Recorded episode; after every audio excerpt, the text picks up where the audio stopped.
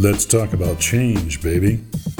A podcast for entrepreneurs, business rock stars, and all you change makers out there. Inspirations, insights, and big ideas. With your host, Ilya Greskowitz.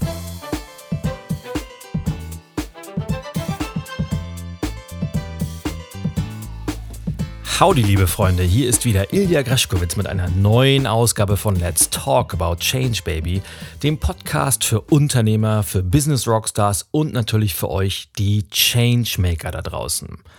Und heute habe ich wieder eine Special Edition für euch, denn ich habe euch ein Interview mitgebracht, das ich im Dezember, also kurz vor Silvester dem Berliner Radiosender Paradiso gegeben habe.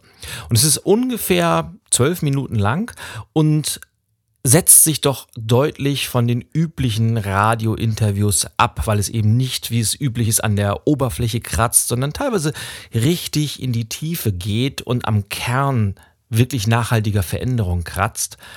Und es war ein wirklich ganz tolles Gespräch und deshalb möchte ich euch das Resultat nicht vorenthalten. Ihr werdet viele Nuggets zum Thema Veränderung finden, warum Neujahrsvorsätze äh, manchmal nicht so wirklich funktionieren. Und unter anderem als kleines Bonbon gebe ich auch meinen Tipp an die CDU und die SPD ab, was diese in diesem so, so wichtigen Wahljahr doch anders machen sollten. Und es wird euch erstaunen, es ist wahrscheinlich nicht das, was ihr vielleicht denkt. Ich wünsche euch ganz, ganz viel Freude mit diesem Interview und freue mich auf zahlreiches Feedback.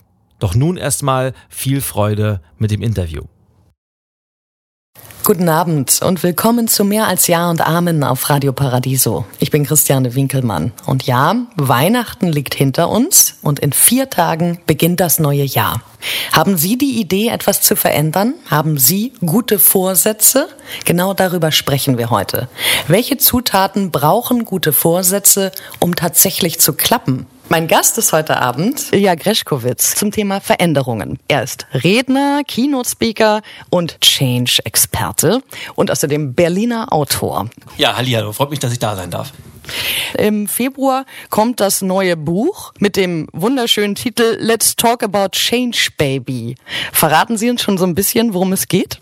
Ja, gerne. Es ist also ein, ein etwas anderes Buch. Es ist eine, eine Art Manifest geworden, wo ich in 77 ein Siebtel Kapiteln meine Ideen, meine Philosophie und meine Grundsätze rund um dieses Thema Veränderung zu Papier gebracht habe und Menschen einfach inspirieren möchte, in ihren Unternehmen und aber auch in ihrem Leben Verantwortung zu übernehmen und Veränderung aktiv voranzutreiben. Okay, das ist jetzt äh, so eine Art Anreißer. Verraten Sie ein Detail. Was treibt denn Unternehmen und Menschen an, um eine Veränderung anzupacken?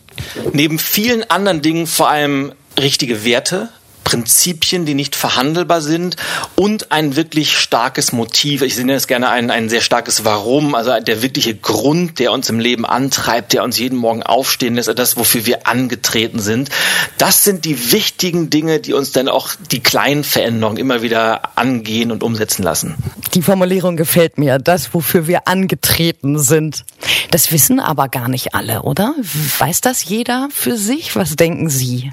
Ich weiß es tatsächlich, dass es nicht viele wissen, weil ich spreche in meinen Vorträgen ganz, ganz oft über dieses Thema Vision oder das große Warum und dann kommen immer ganz, ganz viele danach zu mir und sagen, ja, ich würde ja so gerne mich groß verändern oder was Neues machen und ich, wie ist denn meine Vision und wie finde ich denn sowas? Und viele sind da so ein bisschen im Zwiespalt.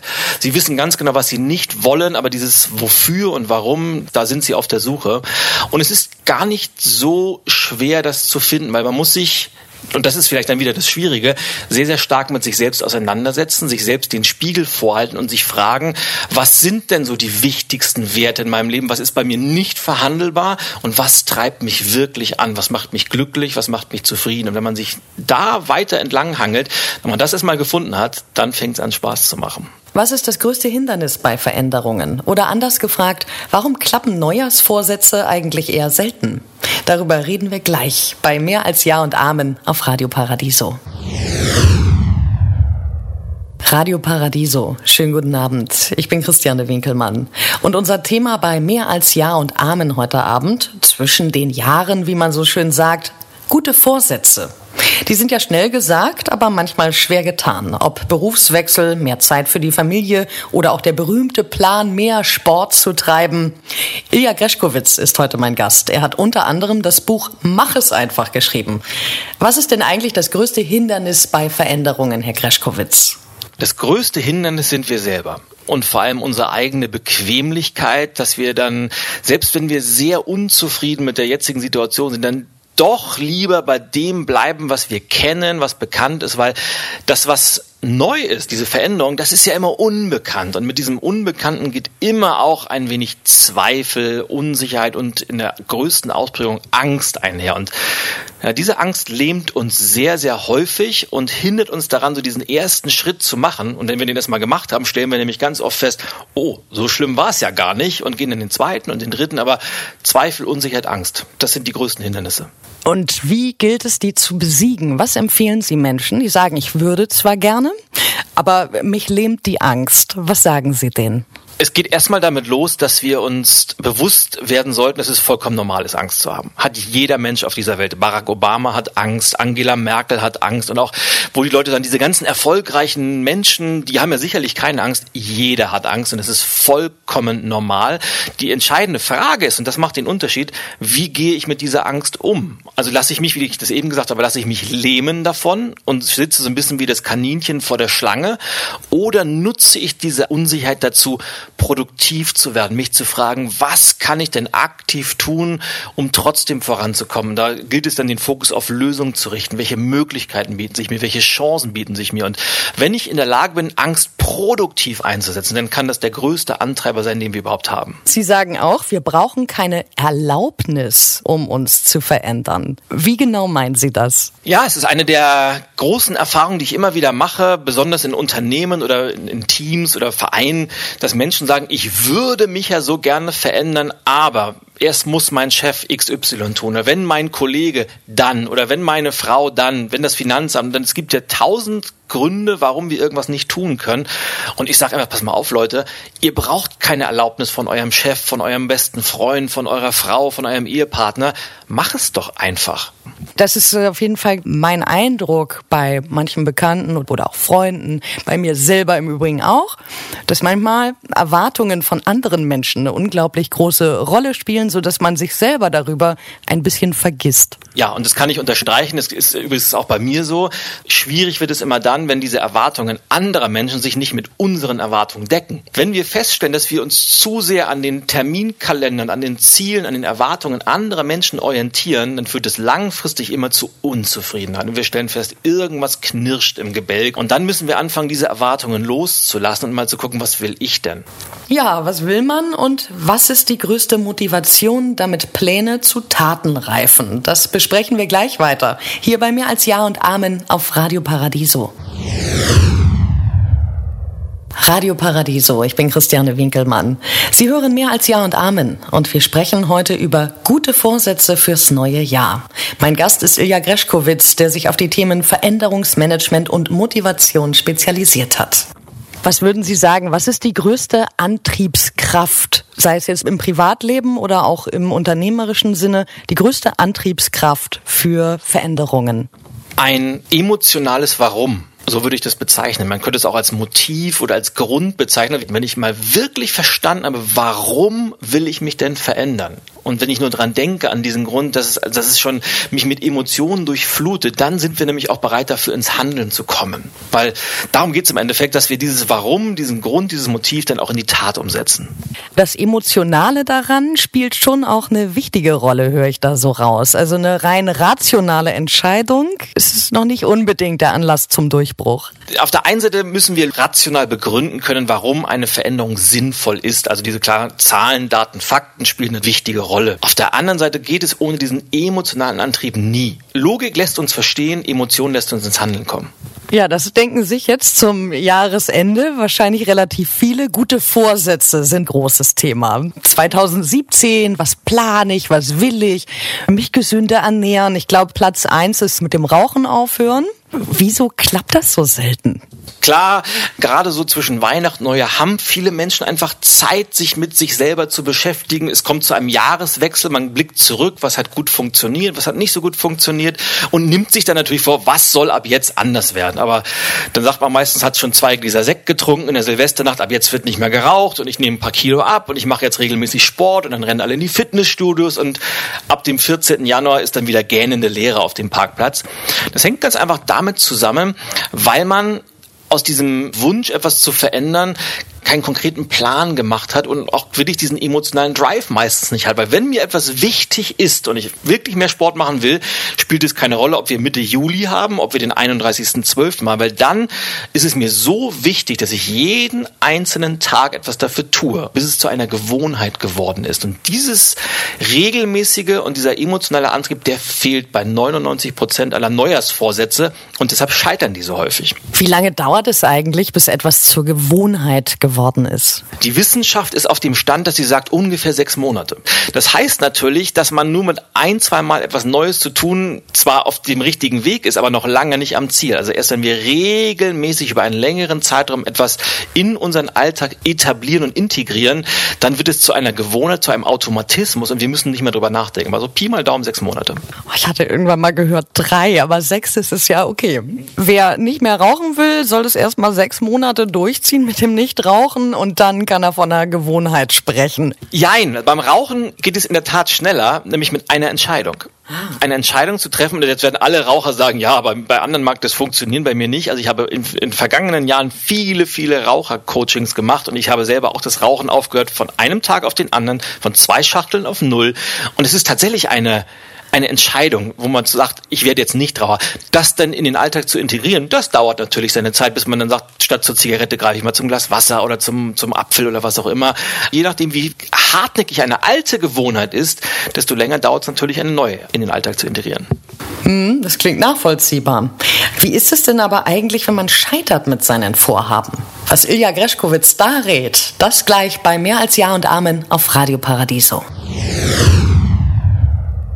Guten Abend, ich bin Christiane Winkelmann. Sie hören mehr als Ja und Amen auf Radio Paradiso. Haben Sie auch gute Vorsätze fürs neue Jahr? Das ist heute mein Thema.